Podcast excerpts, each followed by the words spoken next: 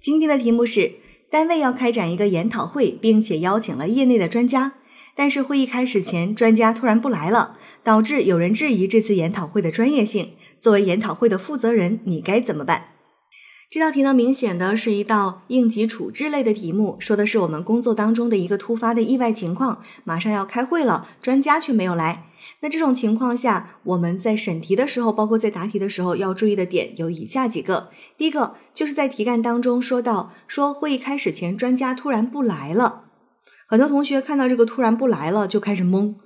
说啊他不来了，我能怎么办呢？那么不来了这个点，我们要注意两个方向，一方面是弱化它。在应急处置和人际沟通题当中，有一些矛盾，有一些问题，我们是要相应的去弱化的。一定不是主观上的他不愿意来了，而是有一些，比如说突发事件，或者是有一些这种其他的紧急的状况，导致他没有办法来。好，这是一方面，我们要去弱化它。另一个呢，其实刚才也有提到，就是一定要对专家不来的原因进行一个合理的假设。因为如果这个你不做合理的假设的话，他根本就没有办法去答。那我们对这样的问题的假设，一定是先假设你能够迅速的解决，花最少的成本、最小的代价、最短的时间里面能够解决的这种情况。比如说，他可能只是堵车了啊，只是没有办法按时及时的马上就来。哎，这也是一种可能。还有就是，可能他有一些突发的情况，比如说他有其他的会议的一些冲突，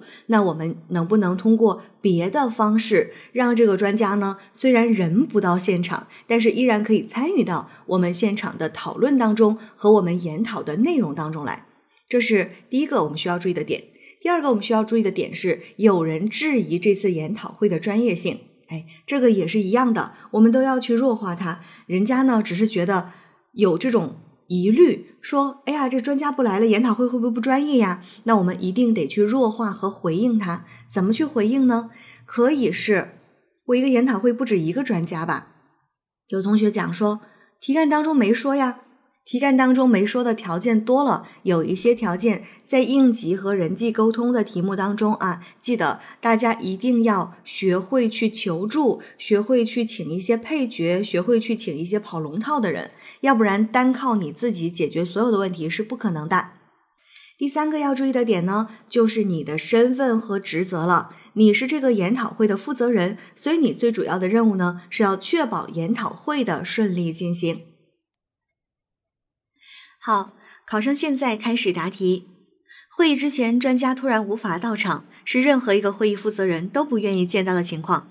但既然已经发生，我必须冷静应对，消除大家对会议专业性的质疑，并确保研讨会保质保量的完成。首先，我会立刻请会议的主持人安抚已经到场参与人员的情绪，一方面告诉大家。我们正在紧急联系专家了解情况，尽快解决问题。另一方面，请大家相信我们研讨会的专业性。我们对此次会议做了充分的准备，不仅是邀请了这一位业内专家，还有其他专家会到场参加研讨，请大家放心。其次，我会立刻与专家取得联系，了解他现在的情况，并尽最大努力帮助他解决问题，确保研讨会的顺利进行。第一。如果专家只是会晚一点到达现场，比如路上遇到堵车，或临时有一些紧急的小事要处理，待会儿就能来，那么我会立刻与会议主持人对接，请他控制好流程，将这位专家的发言顺序向后调整，不影响整个研讨会的进度。第二，如果专家是由于有其他的紧急会议冲突，或者是身体不适等其他因素，不能赶到现场参与此次会议。